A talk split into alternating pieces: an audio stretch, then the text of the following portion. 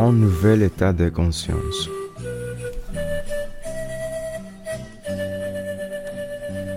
Elle a reçu un don qui équivaut à un nouveau état de conscience et à une nouvelle façon d'être. Les douze étapes et les douze traditions page 122. Beaucoup d'entre nous, alcooliques anonymes, se demandent ce qu'est un réveil spirituel. J'avais tendance à attendre un miracle, quelque chose de spectaculaire comme un tremblement de terre.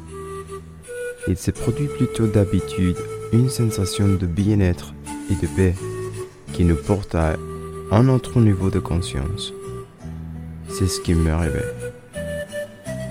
Ma folie et mon agitation antérieure ont disparu et j'y suis entré une nouvelle dimension, celle de l'espoir, de l'amour et de la paix.